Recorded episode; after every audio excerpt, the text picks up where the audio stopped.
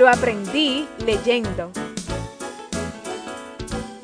Un podcast de lectura no tan convencional.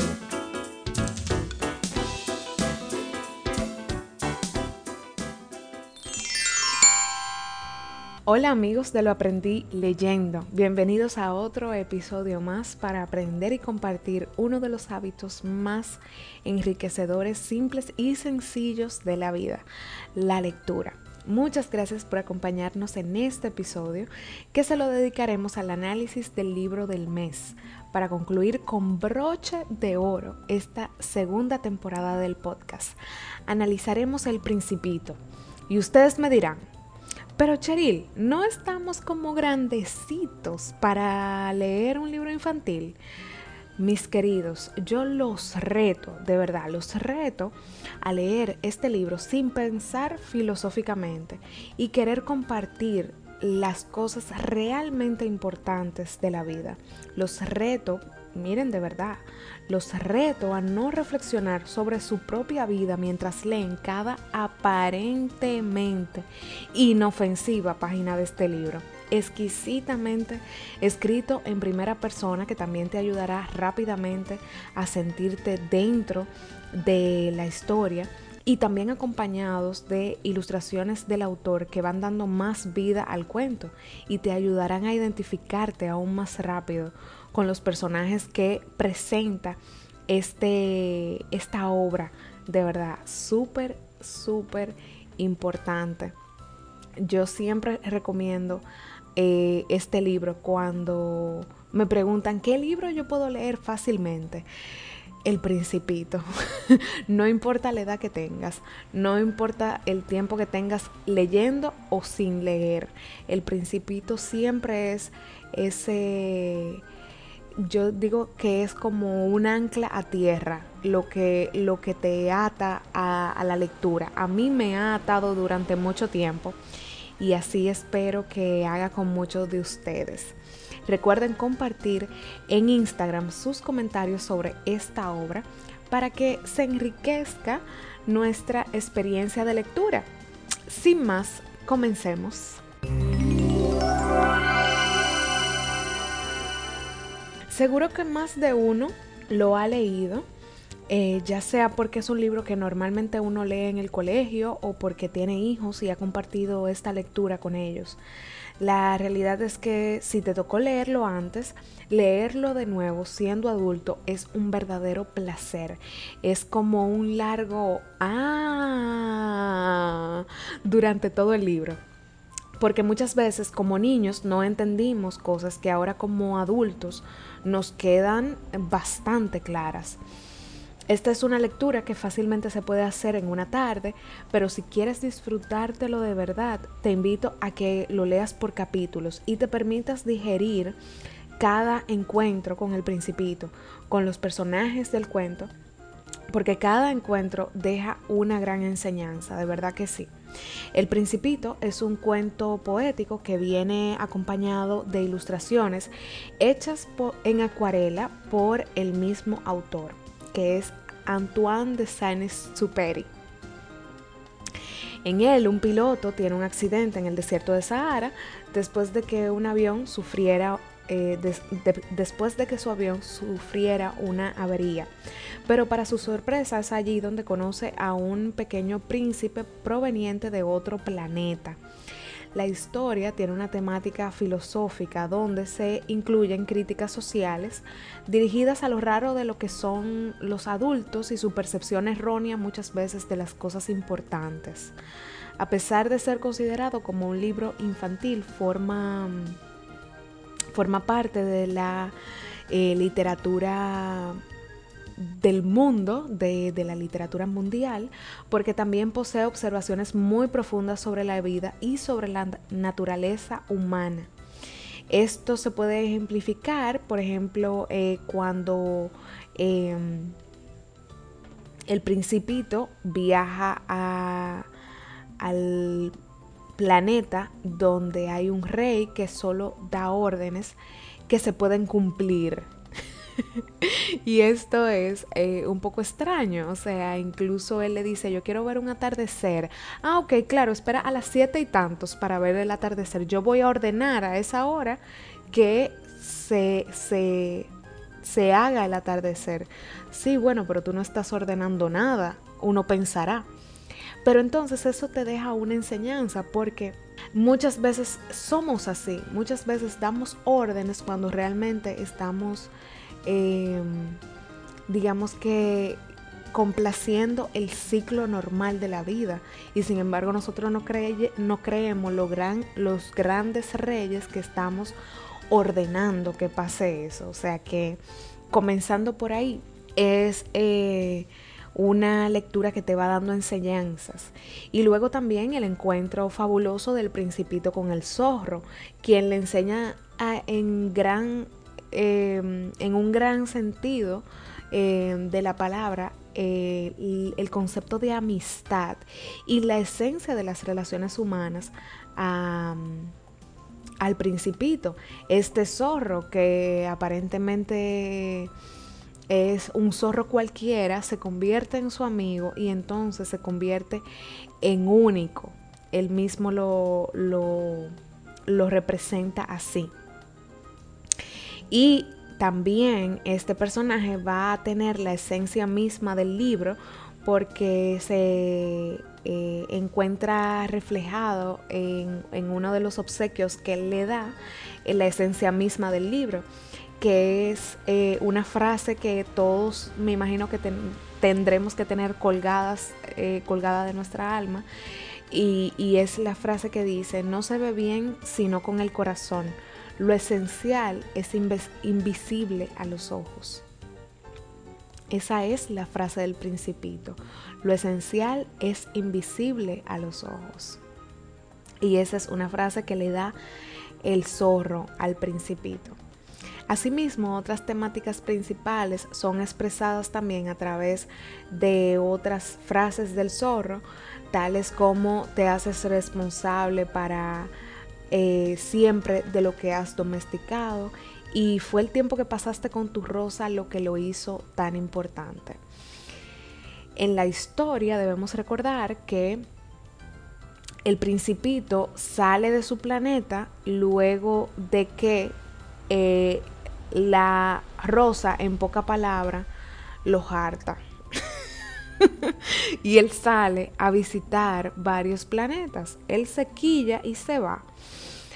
Cuando él llega a la Tierra, conoce al zorro y bueno, posteriormente también conoce al aviador, es que él se da cuenta la importancia que tiene su rosa. Entonces eh, la anhela, eh, la desea, le da el aprecio que tiene, la importancia que tiene. Y no es hasta que pasa por todos estos mundos, pero principalmente por la tierra y conoce a este, a este zorro parlanchín. Luego, los personajes principales de este libro son obviamente el principito, eh, el aviador, que es nuestro narrador, que es quien inicia el, el cuento, eh, nuestro hilo conductor, ¿verdad? que es quien nos va a presentar al principito y a contarnos la historia de, este personaje y su travesía, porque básicamente lo que el aviador eh, nos cuenta, nos relata, es lo que el principito le relata a él en esos ocho días que compartió con él en el desierto de Sahara. También podemos considerar como personajes eh, la caja con el cordero que nunca finalmente vemos, eh, la rosa con, con, el biombo que le pone el principito, el globo de cristal que le pone el principito para cuidarla, em, que él nos cuenta eh, de sus vivencias de, sus de su planeta, ¿verdad? Los baobabs, que son estos árboles gigantescos que pudieran destruir el planeta del principito, los volcanes que, que, hay en el planeta del principito, que son eh, tres volcanes que hay. Realmente es un asteroide, es el asteroide B612, que incluso menciona el aviador que hace referencia al nombre del asteroide porque los adultos necesitan tener ese, ese, tipo de datos, pero ni siquiera porque sea importante para la historia. Y es así, o sea, solamente se necesitan las características de este asteroide que él nos va dando, digamos que en el transcurso de la lectura.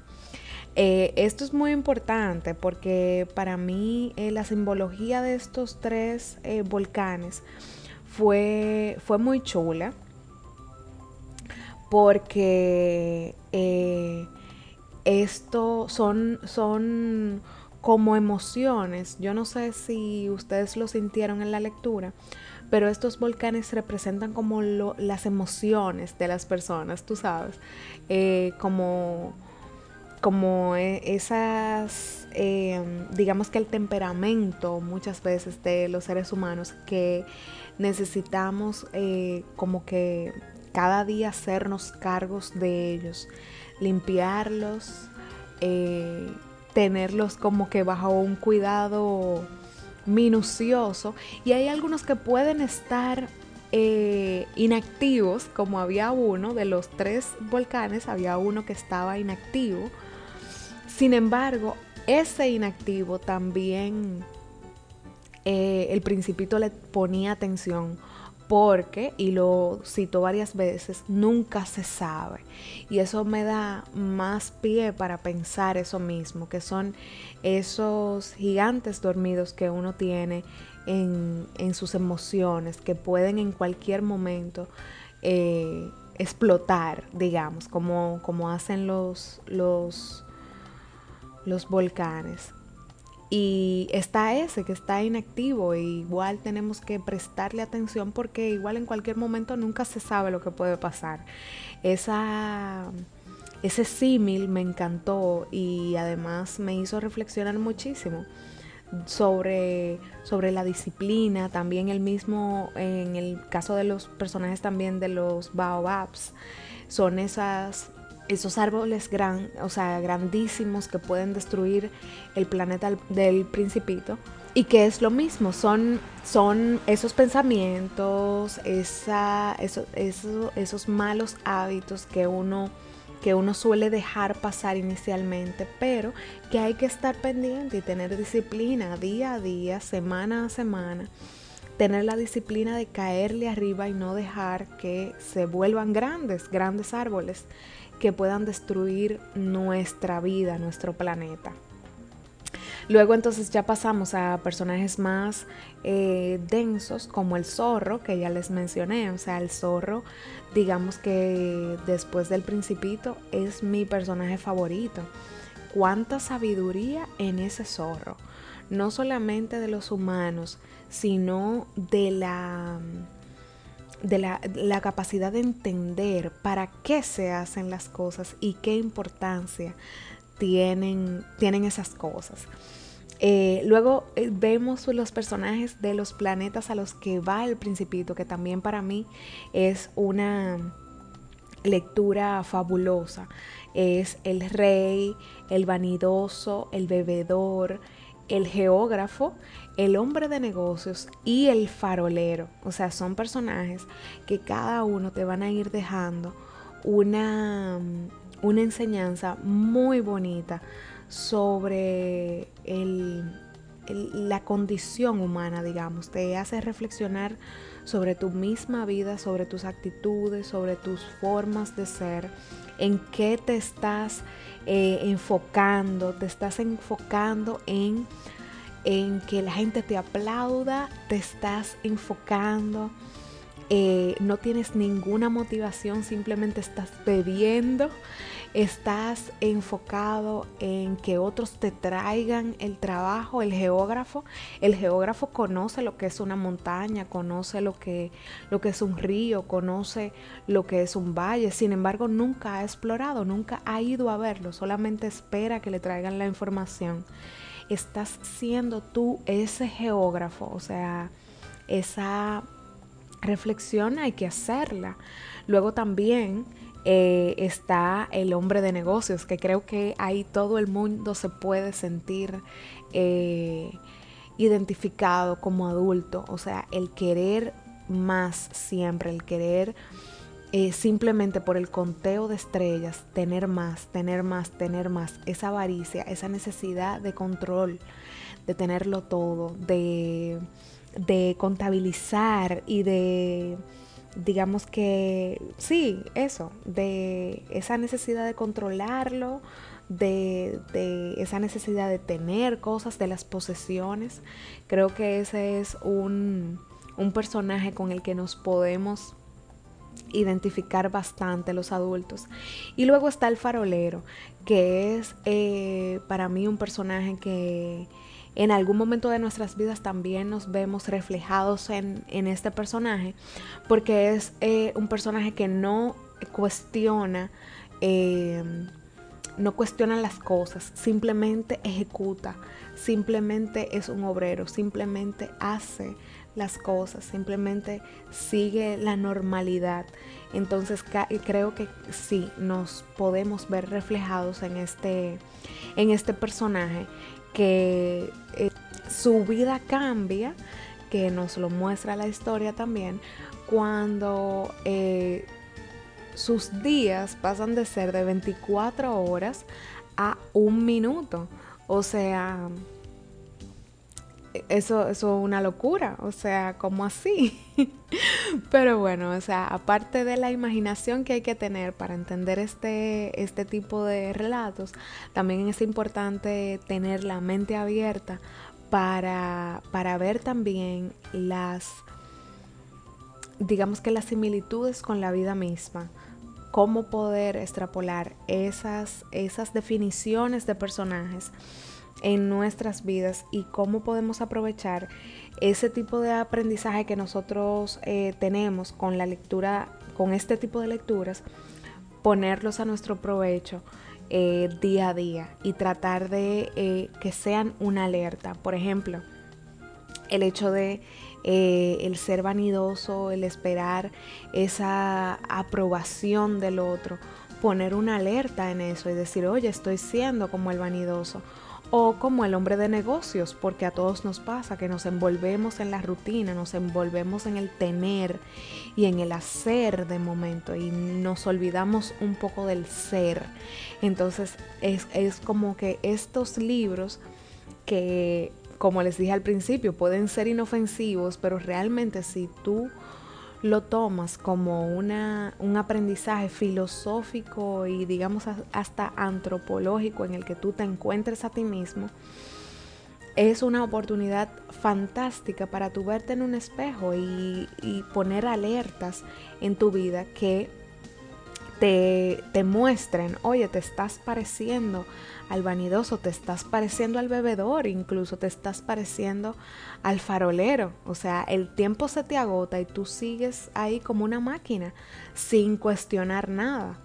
Entonces, eh, creo que estos personajes son eh, de mis personajes favoritos en todos los libros que he leído. Estos personajes son mis favoritos por mucho, yo creo. Eh, y es por eso, porque cada cual eh, aporta eh, no solamente al personaje, sino al lector. Me identifiqué mucho en esta lectura con tres aspectos diferentes y se los voy a comentar. Me identifiqué en primer lugar con cómo el autor habla de la gente grande, porque para mí Luego de la lectura que yo hice, quizás hace más de 20 años de este libro, eh, siempre me pareció un concepto eh, que se aplicaba bastante a mi vida, porque para mí la gente grande actuaba totalmente diferente a lo que debería de ser. Eh, incluso muchas veces yo deseé llegar a ser grande solamente para entender cómo es que funciona ser grande. Em, y esto es algo que no sé si eh, alguno se pueda sentir identificado, pero es eh, el hecho de que aún siendo grande, o sea, aún teniendo yo casi 34 años, me puedo sentir muy identificada con esto. ¿Por qué? Porque la gente grande sigue siendo rara para mí.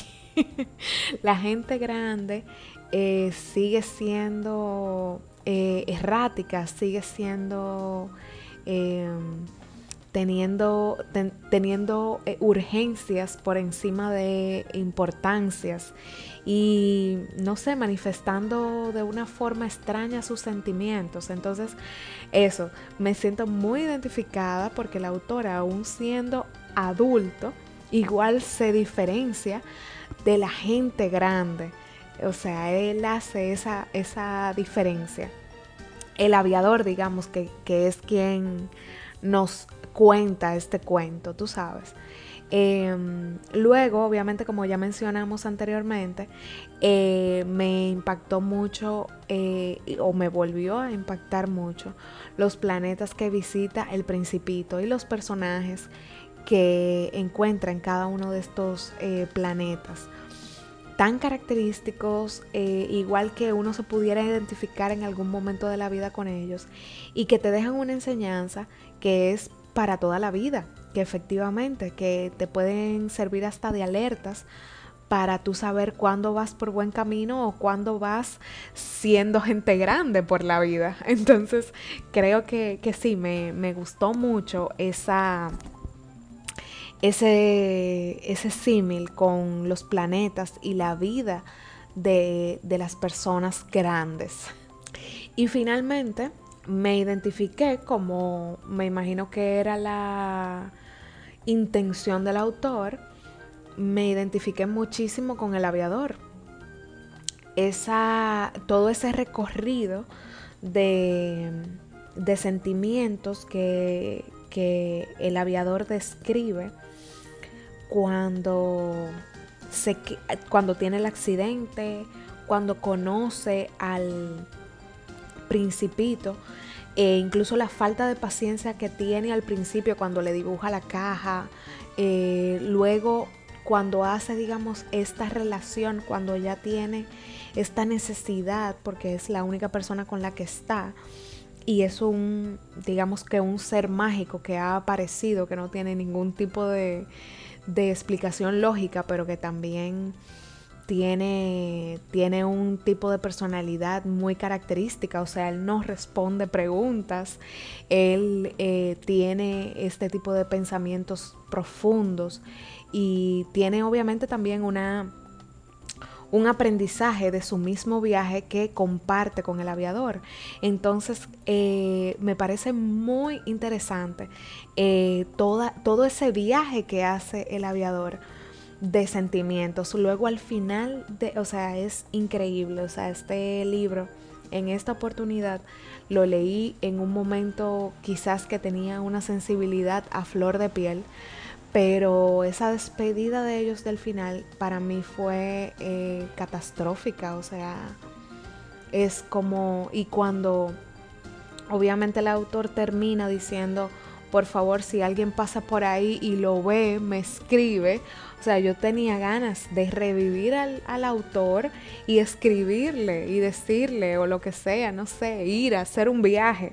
O sea, es, es eh, el nivel de identificación que tuve con este personaje fue, fue bastante importante, la verdad que sí. Les voy a compartir ahora unas curiosidades alrededor del principito. Un dato muy curioso y que de hecho me erizó la piel es que su autor, Antoine, que ya les he mencionado que era piloto, eh, a solo semanas eh, después de que su novela fuera publicada por primera vez en abril de 1943, se unió a las fuerzas francesas libres. Se encontraba enormemente orgulloso del principito y casi siempre llevaba consigo una copia que leía a sus compañeros durante la guerra. Qué lindo. Durante una misión de espionaje en, julio de 1944 eh, por Europa Occidental fue perdido en acción, o sea, él desapareció y luego fue declarado muerto. eh, solo a tres semanas de la liberación de París de las fuerzas alemanas. Eso, la verdad, fue como que me partió el corazoncito, la verdad que sí. El segundo dato es que el famoso videojuego Super Mario está inspirado, no directamente, pero relacionado con el principito, con los mundos del principito. Eh, y eso me pareció eh, súper interesante porque no, no sabía que había esa, esa relación ahí.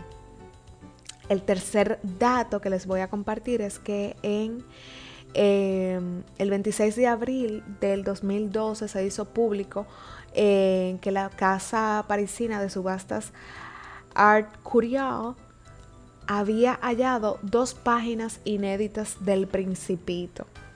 Yo investigué más sobre este tema eh, y realmente no son em, páginas añadidas, sino páginas que eh, aparentemente fueron previas a la escritura de algunos capítulos.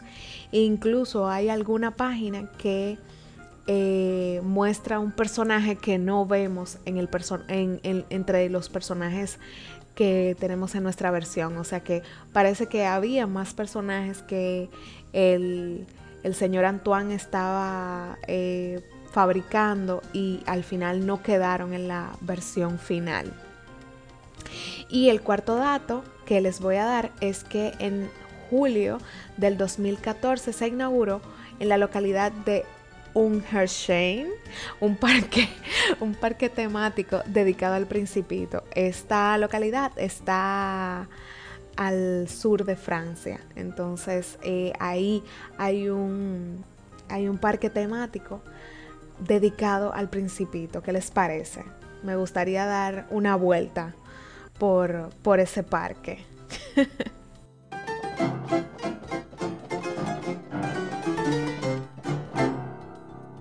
Es increíble cómo ese autor, Antoine em, de Saint-Exupéry, murió tan joven y dejando un legado que duraría años e influenciaría a millones de personas en todos los rincones del mundo, desafiando las barreras del tiempo, del idioma y de las edades. Esta es una novela que bien pudiera ser leída por adultos, aún significando muchísimo más que leyéndola como, como niños. Es bueno mencionar que el primer libro de este autor fue publicado en 1926 y es titulado El aviador, cuando solo tenía 26 años, porque él nació en 1900 y murió, como ya les he mencionado, en 1944 a la joven edad de 44 años.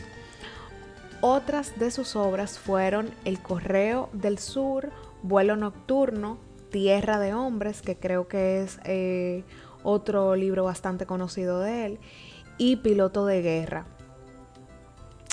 Bueno, queridos, hemos llegado al final de este episodio y de esta temporada.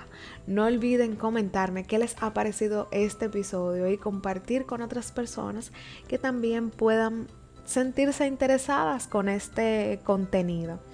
Cuídense mucho mi gente y lean bastante.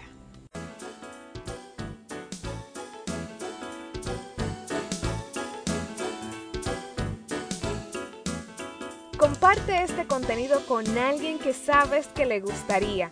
Y además coméntanos qué te pareció este episodio en la cuenta de Instagram.